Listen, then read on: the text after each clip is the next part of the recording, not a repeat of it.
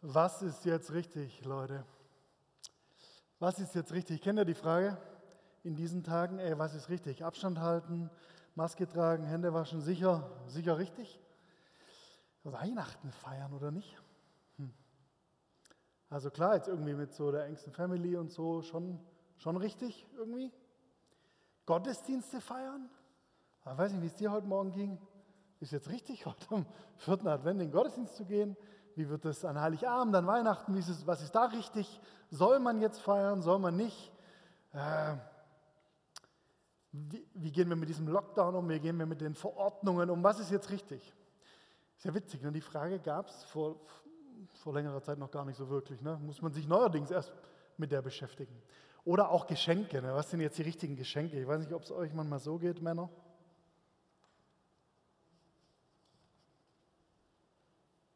Ein Schwarzbrot mit Pflaster, ja, okay, hat halt einfach nichts anderes offen.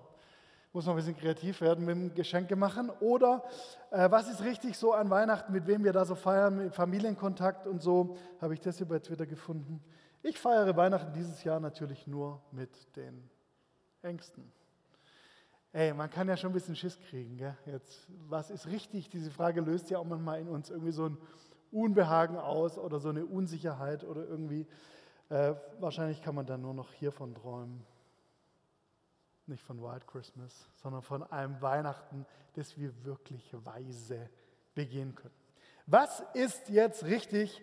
Ich glaube, wir wollen es ja auch so gerne richtig machen. Nicht nur jetzt mit diesen ganzen ähm, äh, Situationen, die wir noch nie hatten in unserem Leben, wo wir nicht richtig wissen, wie wir mit denen umgehen, sondern auch sonst so in unserem Glauben, in unserer Beziehung zu Gott wollen wir es auch richtig machen.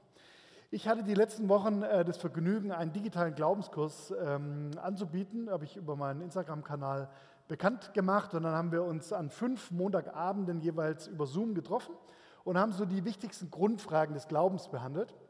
Und die letzte Session vom Glaubenskurs lief so, dass alle Leute, die mitgemacht haben, völlig freie Fragen stellen konnten und wir dann probiert haben, diese Fragen zu beantworten. Und eine Frage von denen, die wir letzten Montag hatten, war, hat jemand eingereicht, ne? was denkt Gott, wenn wir ein Leben leben, das nicht nach seinem Plan läuft, kann ich trotz meiner falschen Entscheidungen oder Verfehlungen auf die Zusagen Gottes hoffen? Das ist eine sehr gute Frage, ne? Das würden wir gern wissen. Wie leben wir denn richtig? Wie machen wir es denn richtig? Wie ist es denn richtig? Vielleicht besonders in so herausfordernden Zeiten wie diesen. Und diese Frage, die ist ja jetzt irgendwie stärker geworden während dieser ganzen Corona-Pandemie-Zeit, was ist jetzt richtig? Und ich finde es so crazy, wie unsere aktuelle Predigtreihe Challenge Accepted in the Castle Church, wie diese äh, Predigtreihe darauf eingeht. Wir begehen heute den vierten Advent dieses besonderen Jahres 2020. Und der Kontext von unserer Predigtreihe, wo wir jetzt gerade mittlerweile gelandet sind, ist äh, natürlich das Buch Jeremia. Dieser Prophet aus dem Alten Testament, ähm, der davon redet, dass Israel und Juda durch die Feinde bedroht war. Und Jeremias Botschaft klingt ganz schön düster. Also habt ihr die letzten Wochen wahrscheinlich hier so mitbekommen, gell? Oh, klingt schon teilweise echt dunkel so alles. Er redet von Gericht, von dem, dass das Volk vernichtet werden wird, dass es ins Exil geführt wird und so. Und nur zwischendurch in manchen Teilen blitzt immer mal wieder die Hoffnung auf. So zum Beispiel in Kapitel 32, ein Kapitel vor unserem heutigen Text. Das ist überschrieben mit äh, der Überschrift Jeremias Gebet. Da werden wir also Zeugen von einer Zwiesprache des Propheten mit seinem Gott. Äh, der redet mit dem über das untreue Volk und ähm, wie schrecklich das alles ist und so. Und dann kommt Gottes erste Antwort auf das Gebet des Jeremia. Und auf einmal steckt da so ein bisschen Hoffnung drin. Hoffnung für Israel und Juda. Klar, es steckt auch drin, es wird übel werden, sie werden besiegt werden und es wird etwas Neues aufwachsen, heißt es da. Und jetzt sind wir in Kapitel 33 angekommen. Und Kapitel 33 ist überschrieben mit Gottes zweite Antwort. Gottes zweite Antwort auf Jeremias Gebet. Und jetzt ist ja spannend, ne? Wie ist jetzt Gottes Antwort in einer Zeit, in der so vieles so bedroht ist? Was sagt er? Wie ist Gottes Antwort in einer Situation, in der wir nicht wissen, was richtig ist. Was ist richtig in dieser Zeit der Herausforderungen, in der vieles ungewohnt ist, vieles unsicher, vieles fragil? Und jetzt lass uns mal in den heutigen Text reinschauen. Jeremia 33, die Verse 1 bis 16. Relativ lange Passage, wird nicht hier erscheinen. Wer mitlesen will, muss es bei sich auf seinem Gerät machen. Ähm, ich lese aber natürlich auch fairerweise vor. Gottes zweite Antwort. Und des Herrn Wort geschah zu Jeremia zum zweiten Mal, als er noch im Wachthof gefangen war. Okay, aus dem ersten Vers können wir schon rauslesen. Jeremia war im Gefängnis ich glaube ehrlich gesagt, das ist auch eine Parallele zu uns heute. Gell? Jeremia hatte damals sehr krasse Einschränkungen in seinem Alltag hinnehmen müssen. Können wir uns vorstellen, gell? in Haft sieht es nochmal ganz anders aus als bei uns, wenn wir jetzt halt ein bisschen überlegen müssen, mit wem wir feiern dürfen. So spricht der Herr, der die Erde gemacht, sie gebildet und gegründet hat. Herr ist sein Name. Rufe mich an, so will ich dir antworten und will dir kundtun große und unfassbare Dinge, von denen du nichts weißt. Denn so spricht der Herr, der Gott Israels, von den Häusern dieser Stadt und von den Häusern der Könige Judas, die abgebrochen wurden, um Bollwerke zu machen, zur Abwehr im Kampf gegen die Chaldäer. Merkt ihr was? Totaler Ausnahmezustand. Ne? Die haben Häuser abgerissen, um stärkere Bollwerke zu machen gegen die Feinde. Also wenn man mal so weit gekommen ist, dass äh, Behausungen umgewandelt werden für Waffen oder halt äh, für Bollwerke, das Volk war damals in der totalen, ähm, im totalen Ausnahmezustand, in der totalen existenziellen Krise. Und um sie zu füllen mit den Leichnamen der Menschen, die ich in meinem Zorn und Grimm erschlagen habe, als ich mein Angesicht vor dieser Stadt verbarg, um all ihrer Bosheit willen. Oh, herrlich, ja. Oh, sowas am Sonntagmorgen. Ganz schön düster. Aber die Wendung kommt im nächsten Vers, Vers 6. Siehe, siehe, ich will sie heilen und gesund machen und will ihnen dauernden Frieden gewähren. Höre das, Corona-gebeutelte Welt. Ich will sie heilen und gesund machen. Denn ich will das Geschick Judas und das Geschick Israels wenden und will sie bauen wie im Anfang und will sie reinigen von aller Missetat, womit sie wieder mich gesündigt haben und will ihnen vergeben alle Missetaten, womit sie wieder mich gesündigt und gefrevelt haben. Und das soll mein Ruhm und meine Wonne, mein Preis und meine Ehre sein unter allen Völkern auf Erden. Wenn sie all das Gute hören, das ich ihnen tue. Und jetzt kommt mein Lieblingsvers. Und sie werden sich verwundern und Entsetzen über all das Gute und über all das Heil, das ich Jerusalem geben will. Geiler Satz. Ihr werdet richtig entsetzt sein. Ihr werdet richtig überrascht und verwundert sein, wie gut ich zu euch bin, sagt Gott. Ey, warst du in deinem Leben eigentlich schon mal so richtig entsetzt darüber, wie gut Gott zu dir ist? So spricht der Herr an diesem Ort, von dem er sagt, er ist wüst, ohne Menschen und Vieh. In den Städten Judas und auf den Gassen Jerusalems, ein Ort, der wüst ist. Ich weiß nicht, war jemand mal von euch abends in der Stadt gerade? Es ist ganz schön wüst in dieser Ausgangssperre, so leer im Kessel. Ja. Aber man wundert sich doch, wer alles durch die Gegend fährt. Ne? Die so verwüstet sind, also Gassen Jerusalems, die so verwüstet sind, dass niemand mehr darin ist, weder Menschen noch Vieh. niemand mehr darin wird man dennoch wieder hören den Jubel der Freude und Wonne, die Stimme des Bräutigams und der Braut und die Stimme derer, die da sagen, danke dem Herrn, Zebaoth, denn der Herr ist freundlich und seine Güte wäret ewiglich, wenn sie Dankopfer bringen zum Hause des Herrn. Denn ich will das Geschick des Landes wenden, dass es werde, wie es im Anfang war, spricht der Herr. Es wird hier also auf einmal ein hoffnungsvolleres Bild gezeichnet, trotz dieser Wüsten leeren Straßen. So spricht der Herr Zebaoth an diesem Ort, der so wüst ist, dass weder Menschen noch Vieh darin sind. Und in allen seinen Städten werden dennoch wieder Auen sein für die Hirten, die da Herden weiden. In den Städten auf dem Gebirge und in den Städten des Hügellandes. da hinten im Remstal, und in den Städten des Südlandes, Degerloch, im Lande Benjamin und um Jerusalem her und in den Städten Judas sollen dennoch wieder die Herden gezählt aus und einziehen, spricht der Herr. Und jetzt, wie um Himmels willen wird Gott das anstellen? Worin liegt denn diese neue Hoffnung begründet? Wie geht es jetzt, dass nach dieser ganzen düsteren Zeit wieder Hoffnung reinkommt? Vers 14. Siehe, es kommt die Zeit, spricht der Herr, dass ich das gnädige Wort erfüllen will, das ich zum Hause Israel und zum Hause Juda geredet habe. In jenen Tagen und zu jener Zeit will ich dem David einen gerechten Spross aufgehen lassen. Der soll Recht und Gerechtigkeit schaffen im Lande. Zu derselben Zeit soll Juda geholfen werden und Jerusalem sicher wohnen. Und man wird es nennen, der Herr ist unsere Gerechtigkeit. Amen. 16 Verse. Danke fürs Durchhalten und Mitgehen durch diesen total blumigen Text, mit dem wir vielleicht so auf den ersten Blick nicht wirklich was anfangen können, weil sich das so, es hört sich so ganz anders an, als wie wir das heute sagen würden. Ich möchte mit dir heute anhand von drei Punkten durch diesen Text gehen und ich glaube, wir werden auf Sachen stoßen, die sehr viel, sehr viel mit uns zu tun haben. Erster Punkt. Leben mit guten Aussichten. Leben mit guten Aussichten. Ich weiß nicht, wie es dir geht zurzeit, aber für mich ist gerade Leben mit guten Aussichten gar nicht so einfach. Also jeden Morgen mache ich auf, gucke auf mein Smartphone und was sind da?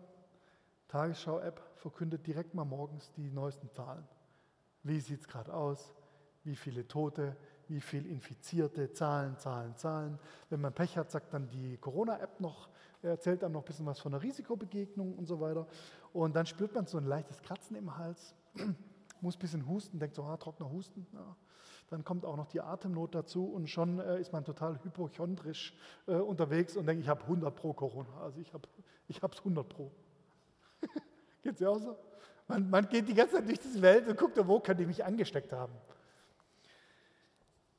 Diese Angst kann uns ja total prägen. Ne? Und ich glaube, das ist ein bisschen vergleichbar mit der Situation in Jeremias Volk damals. Und jetzt kommt mitten rein in diese düsteren Aussichten dieses Wort aus Vers 14. Siehe, es kommt die Zeit, spricht der Herr, dass ich das gnädige Wort erfüllen will, das ich zum Hause Israel und zum Hause Juda geredet habe. In jenen Tagen und zu jener Zeit will ich dem David einen gerechten Spross aufgehen lassen, der soll Recht und Gerechtigkeit schaffen im Lande. Was ist damit gemeint? Was ist damit gemeint? Ich glaube ehrlich gesagt, dass es für die Leute, die das damals hörten, womöglich gar nicht so leicht verständlich war, äh, wie Jeremia das meinte. Für uns heute sieht es ehrlich gesagt schon anders aus. Wir können mit diesem Text was anfangen, weil wir später leben. Für uns ist irgendwie klar aus dem Zusammenhang. Hier, bei diesem Text, geht es um Jesus. Das ist sozusagen eine Verheißung, eine Prophetie. Ein ganz bekanntes Motiv aus dem Alten Testament, das begegnet uns bei vielen Propheten. Zacharia 3 zum Beispiel, der redet von einem Knecht, der zu einem Spross werden wird. Hier ist wieder von einem Spross die Rede. Dann bei Jesaja, in Jesaja 11 zum Beispiel heißt es, und es wird ein Reis hervorgehen aus dem Stamm Isais und ein Zweig aus seiner Wurzel Frucht bringen. Also, wenn Jeremia hier sagt, dem David einen gerechten Spross aufgehen lassen, dann meint er damit, aus diesem Stammbaum Davids wird der Messias kommen. Dieser Jesus von Nazareth steht in direkter Verwandtschaft mit David. Und damit spricht ja Jeremia eine Wahnsinnsprophetie aus, die 600 Jahre, 600 Jahre später Wahrheit werden wird. Total übernatürlich. Der Messias wird geboren. Das feiern wir nächste Woche. Wir feiern an Weihnachten, dass Gott sich kümmert. Gott ist näher, als wir denken. Gott bringt Licht in diese oft so düstere Welt. Wir können leben mit guten Aussichten. Warum? Weil es bei diesem Spross, diesem verheißenen Spross um Jesus geht. Deswegen dürfen wir heute umso mehr Hoffnung haben. Das dürfen wir für uns heute hören. Der Text ist so wahnsinnig alt und trotzdem steckt für uns heute was drin. Wir leben nämlich jetzt schon mit dieser Perspektive. Paul Gerhardt, einer der bekanntesten Autoren, Songwriter, Lieddichter der Christenheit aus dem 17. Jahrhundert, der hat so etwas Ähnliches erlebt wie wir heute. In Paul Gerhardts Heimatstädtchen Gräfenhainichen wurde nämlich durch eine Pandemie, und zwar durch die Pest, wurden mehrere hundert Menschen dahingerafft. Damals. Der Ort verlor mehr als die Hälfte seiner Bewohner und darunter waren auch einige aus äh, Pauls Familie. Auch in Berlin, wohin Paul Gerhard dann 1643 zog, ähm, Berlin war auch von Krieg und von Seuche schwer gezeichnet. Und damals wurde die Einwohnerzahl von Berlin von 12.000 auf 6.000 geschrumpft. Über 200 Häuser standen leer in dieser Stadt. Und so schrieb er dort im Jahr 1653 in seinem Adventslied, wie soll ich dich empfangen? Ich lag in schweren Banden. Du kommst und machst mich los. Ich stand in Spott und Schanden. Du kommst und machst mich groß und hebst mich hoch zu Ehren und schenkst mir großes Gut, das sich nicht lässt verzehren, wie irdisch Reichtum tut. Ganz schön alte Rhymes, ey. Aber es soll bedeuten, was Jesus uns bringt, lässt sich nicht durch Corona wegraffen. Was Jesus bringt, vergeht nicht durch Krankheit, Virus oder Angst. Jesus bringt uns eine Hoffnung, die bleibt. Das ist die erste Zusage, die wir heute mitnehmen können. Wir dürfen mitten in den Einschränkungen des Lockdowns und der Angst mit berechtigt guten Aussichten leben. Höre das Kesselkirche, höre das Kesselstadt. Worin liegen diese guten Aussichten? Leben mit guten Aussichten. Zweiter Punkt. Leben, wie es richtig ist. Leben, wie es richtig ist. Ich möchte mit dir noch mal kurz in die Verse 15, 16 reinschauen. Da heißt es ja, in jenen Tagen und zu jener Zeit will ich dem David einen gerechten Spross aufgehen lassen. Der soll Recht und Gerechtigkeit schaffen im Lande. Zu derselben Zeit soll Juda geholfen werden und Jerusalem sicher wohnen. Und man wird es nennen, der Herr ist unsere Gerechtigkeit. Was? Gerechtigkeit? Bisschen komisches Wort, ne? Also auf den ersten Blick, wie verstehen wir das eigentlich, Gerechtigkeit? Wenn wir heute so Gerechtigkeit sagen oder hören, dann denken wir vielleicht an die Gesellschaftsspiele, die wir an Weihnachten normalerweise spielen und sagen, wenn, wenn, wenn die immer Sechser würfeln, das ist nicht gerecht. Ja? Also Gerechtigkeit verstehen wir oft so wie ein, wie ein Empfinden von Fairness oder wie irgendwie gleichmäßige Verteilung von Glück. Jetzt bei den ganzen Corona-Hilfen ging es immer um Gerechtigkeit. Ihr habt ihr gemerkt, ah, welche Branche in Deutschland wird denn besonders unterstützt? Ist es gerecht, dass äh, die mehr kriegen und die weniger und so? Also Gerechtigkeit in unserem Sprachgebrauch heißt eigentlich meistens irgendwie was wie Fairness oder auch Objektivität, Unbestechlichkeit oder auch irgendwie gleichmäßige Verteilung, äh, so, eine, so eine Unparteilichkeit irgendwie. Da dürfen wir uns hier nicht irreführen lassen. Der biblische Begriff von Gerechtigkeit ist anders. Der Ausdruck, äh, nachgelesen im Wörterbuch, ne, der Ausdruck Gerechtigkeit ist im Alten Testament grundsätzlich ein Relationsbegriff und artikuliert zunächst ein konkret soziales Lebensverhältnis von Partnern oder Bundesgenossen. Aha. Gerechtigkeit beschreibt im biblischen Sinn also viel mehr die Beziehung zwischen Partnern oder Leuten, die gemeinsam unterwegs sind. Gerechtigkeit qualifiziert also immer ein Verhältnis, in dem wir stehen. Und Jeremia sagt jetzt hier, der Herr ist unsere Gerechtigkeit. So soll der neue Name von Jerusalem sein. Und jetzt haben wir das Glück, dass wir schon nicht nur Altes Testament haben wie die damals, sondern dass wir schon einen Schritt weiter sind. Wir kennen auch das Neue Testament. Und aus dem Zeugnis des Neuen Testaments ähm, kennen wir einen Autor namens Paulus, der schreibt über diesen Spross der Gerechtigkeit das folgende in 2. Korinther 5.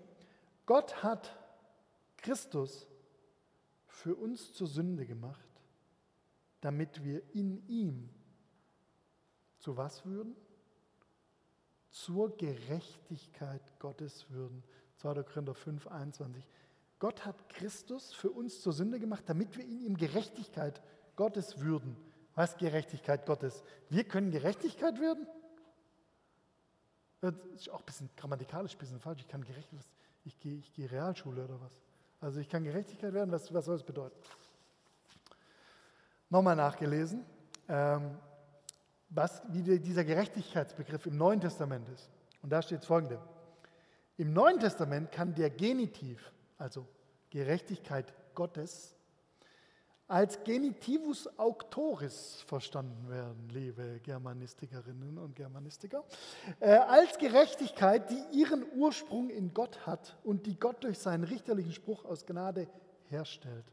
Also Genitivus auctoris heißt so viel wie ein Genitiv, der einen Urheber, Schöpfer oder Autor des Substantivs nennt. Verstanden? Also wenn hier die Rede ist von Gerechtigkeit Gottes, dann heißt es so viel wie Gott macht uns Gerechtigkeit.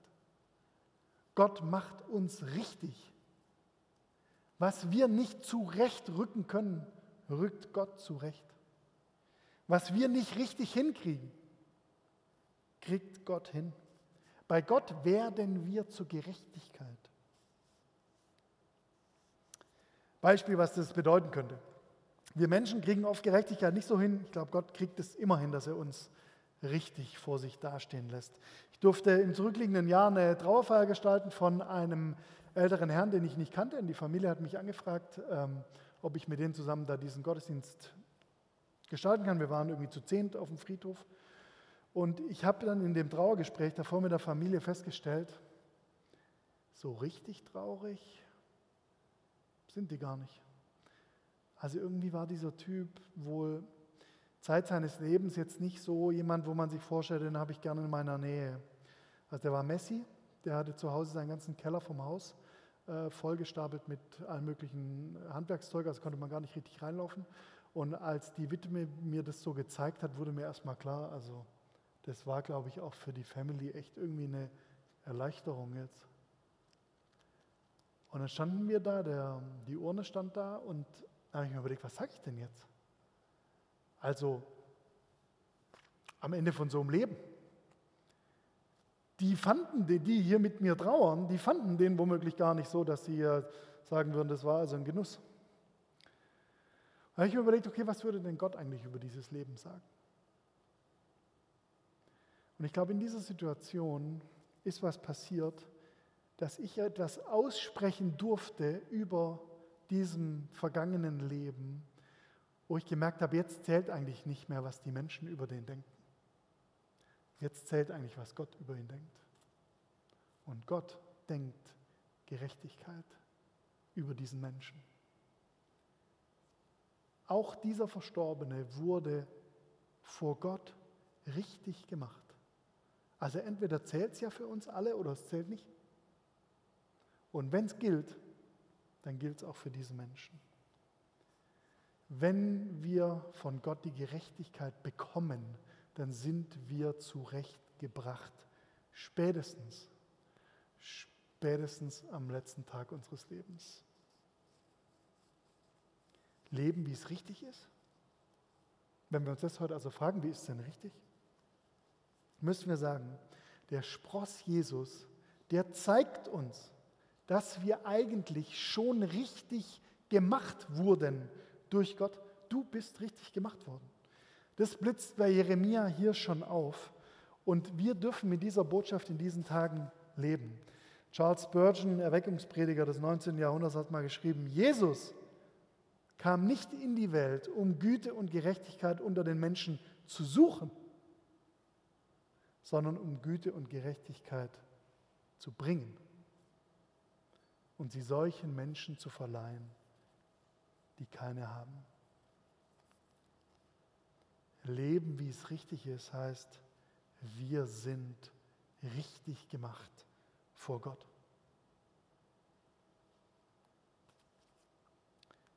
Warum ist es dann noch nicht gut? Warum ist vieles dann nicht gut auf dieser Welt? Dritter und letzter Punkt. Leben, das sprießt, habe ich den genannt. Leben, das sprießt.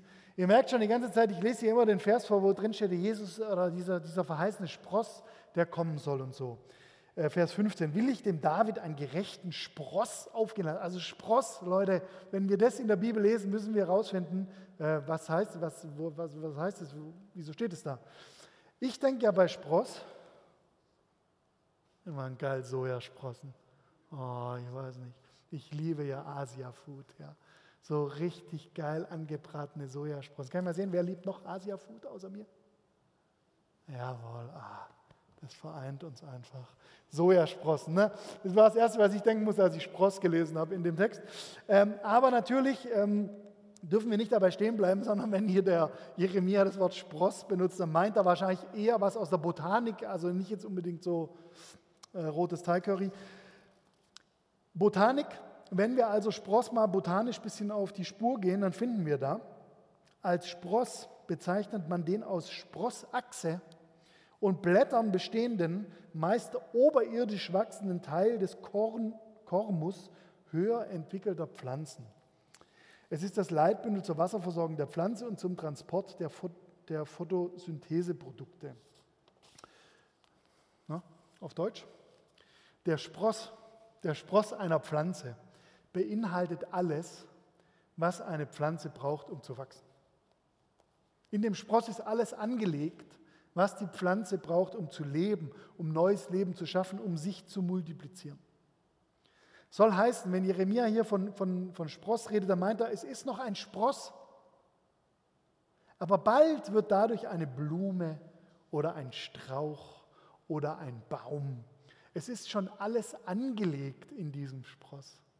Aber es ist eben noch im Sprossstadium. Es ist noch nicht komplett entwickelt. Ey, so geht es uns ja gerade auch. Die fertige Pflanze ist einfach noch nicht da. Wir stecken ja noch mittendrin in diesem Schlamassel. Aber der Spross, der zeigt sich schon. Ich will dich mal was fragen. Was ähm, könnte denn in dir so sprossen? Wenn du dir einen Spross wünschen könntest, der in dir so ranwächst, was wäre denn das zurzeit? Vielleicht ein bisschen Gelassenheit als Spross, hm? vielleicht ein bisschen Lockerheit, vielleicht auch eine neue Freude, die wir finden können in diesen trüben Tagen. Vielleicht auch eine Zufriedenheit, dass wir zufrieden sein können mit dem, wie es uns hier gerade geht, dass wir Frieden finden, einen tieferen Frieden als einer, der von den Umständen abhängt. Was könnte in dir so sprossen? Vielleicht neue Zuversicht oder neue Hoffnung. Was könntest du denn gerade gebrauchen? Die gute Botschaft heißt, genau das, was du dir jetzt gerade vorstellst, ist schon in dir angelegt. Es ist schon in dir angelegt. Da ist sie wieder, diese alte Einladung des Lebens diese Einladung zum Wachsen, diese Einladung zum Weiterkommen, diese Einladung, dass wir mitten in unseren Schwierigkeiten was werden können, was wir bisher noch nicht sind. Ich will mal ein Beispiel aus meinem Leben sagen, ist ein bisschen profan, aber vielleicht bringt es sich auf die richtige Spur. Ich habe vor einigen Wochen ein Päckchen in der Post gehabt, von dem ich nicht wusste, dass es ankommt. Und dann kam es also an, so Papierpäckchen, gell? und dann war da drinnen dieses äh, Headset, ja, Kopfhörer mit äh, Mikrofon dran. Und dann guckst du auf den Absender, steht dran Evangelische Landeskirche Württemberg. Und da was geht denn jetzt ab? Aus dem Nichts schickt mir die Landessynode, also mein Kirchenparlament, in dem ich da sitze, ein Päckchen. Und am selben Tag kam dann eine E-Mail, dass unsere Synodaltagung im November äh, leider nicht äh, präsent stattfinden kann, sondern hybrid. Und jeder bekommt einfach mal hier so ein Headset zugeschickt. Und dann saß ich da vor diesem Päckchen und dachte so, okay Leute, also wenn sogar die Landeskirche es schafft, unser Leben in die digitale Welt zu bringen, dann schaffe ich es auch. Ich muss sagen, ich war davor echt schon ein bisschen ernüchtert irgendwie von diesen sämtlichen, von diesen Zoom-Sessions da immer, immer jeden Tag vor diesem Bildschirm. Und auch in meiner Selbstständigkeit, ja, muss ich ja auch immer ein bisschen gucken, alles was mit Events ähm, äh, geplant war, fand ja alles nicht statt. Das heißt, ich musste auch meine Lebensunterhalt eigentlich neu verdienen, irgendwie durch digitale Formate. Und irgendwie habe ich dieses Headset, ich habe es noch kein einziges Mal verwendet, aber es lag seitdem immer, ich habe einen besseren Kopfhörer, aber es lag die ganze Zeit auf meinem Schreibtisch. Und dieses Ding war für mich irgendwie ein Zeichen dafür, dass in mir was Neues sprossen darf. Dass auch in meinem Arbeitsalltag vielleicht was Neues entstehen darf, eine neue Zuversicht, auch neuer Mut, vielleicht neue Ideen auch für digitale Formate, die ich so anbieten könnte. Ähm, wenn sich interessiert, kannst du auf meinem Instagram-Kanal mal ein bisschen nachlesen. Ich habe schon ein paar geile digitale Sachen angeschubst und es werden auch noch mehr kommen. Diese Woche übrigens, letzten Mittwoch, haben wir sogar Bibel und Botschaft digital gemacht. Äh, Jana und Rebecca hatten das angeleiert und wir waren 50 äh, Leute, die alle vom zu Hause vom Sofa oder von sonst wo mit Weinchen, Geras, gell, oder aus dem Büro von Winterbach, Spider, zugeschaut haben, zugeschaltet hatten. Und wir konnten bei Bibel und Botschaft mal wieder so einen, einen Text hernehmen und theologisch tief schürfen. Das war letzten Mittwoch. Also merkt ihr was? Manchmal kann in unserem Leben was Neues entstehen, wo wir davor vielleicht auch ein bisschen ernüchtert oder äh, düster in die Zukunft geschaut haben. Was ist es denn bei dir? Was ist es denn bei dir, was bei dir neu sprossen könnte? Stell dir mal vor, dein Umfeld jetzt in den kommenden Feiertagen. Stell dir das mal vor, du begegnest diesen wenigen Menschen, denen du begegnest, denen begegnest du auf einmal mit diesem Spross des Wohlwollens. Du begegnest denen gut gelaunt.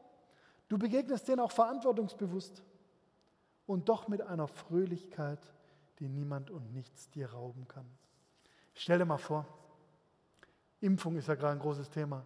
Stell dir mal vor, du impfst deine Familie, dein Umfeld, deine Partnerin, dein Partner mit Hoffnung. Stell dir mal vor, dieser Spross der Hoffnung, der schwappt über auf deine Family, auf deine Liebsten. Stell dir mal vor, du kannst die alle anstecken. Du kannst sie nicht mit Corona anstecken, sondern du kannst sie mit Leben anstecken. Stell dir das mal vor, du begehst Weihnachten und sagst, ey, take this Corona, in mir sprießt das Leben. Glaube das, lebe das. In dir ist das alles schon angelegt und damit können wir in diese Weihnachtswoche gehen. Ich fasse mal zusammen. Was ist jetzt richtig, haben wir am Anfang gefragt. Was ist jetzt richtig? Das ist eine gute Frage, die wir in unserem Leben stellen können. Ich glaube, richtig ist, dass wir mit guten Aussichten leben. Wir dürfen Hoffnung haben. Wir dürfen Hoffnung haben, weil Jesus unsere Hoffnung ist. Und den kann uns niemand rauben. Zweitens, wir dürfen leben, wie es richtig ist. Das ist auf jeden Fall richtig. Denn Jesus hat uns richtig gemacht. Wir stehen gerecht gemacht vor Gott. Das ist unser Verhältnis, in dem wir stehen. Das kann uns niemand nehmen. Kein Virus, keine Einsamkeit, keine Einschränkung. Und drittens, richtig ist, dass wir ein Leben leben, das sprießt. In dir will was wachsen. In dir will was Neues aufwachsen. Das würde ich dir gerne als Hausaufgabe mitgeben für diese Woche. Was könnte denn in dir aufwachsen? Such dir doch was aus, was du gerade am allermeisten gebrauchen würdest und begieß es. Und sag's auch deinem Herrn, diesen Spross, den würde ich mir eigentlich wünschen. Und dann impfe dein Umfeld mit Hoffnung. Steck dein Umfeld mit Leben an. Das fände ich nicht nur richtig, das fände ich richtig Hammer. Ich schließe mit einem meiner Lieblingsgedichte von Joachim Daxel. Äh, das heißt, an jenem Tage,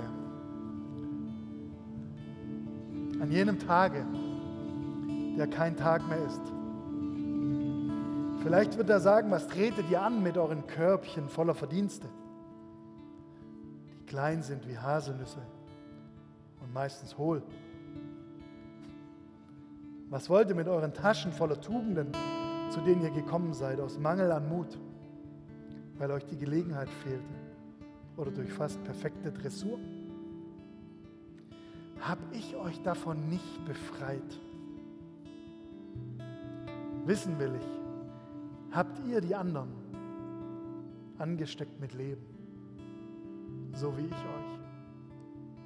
Habt ihr die anderen angesteckt mit Leben, so wie ich euch. Amen.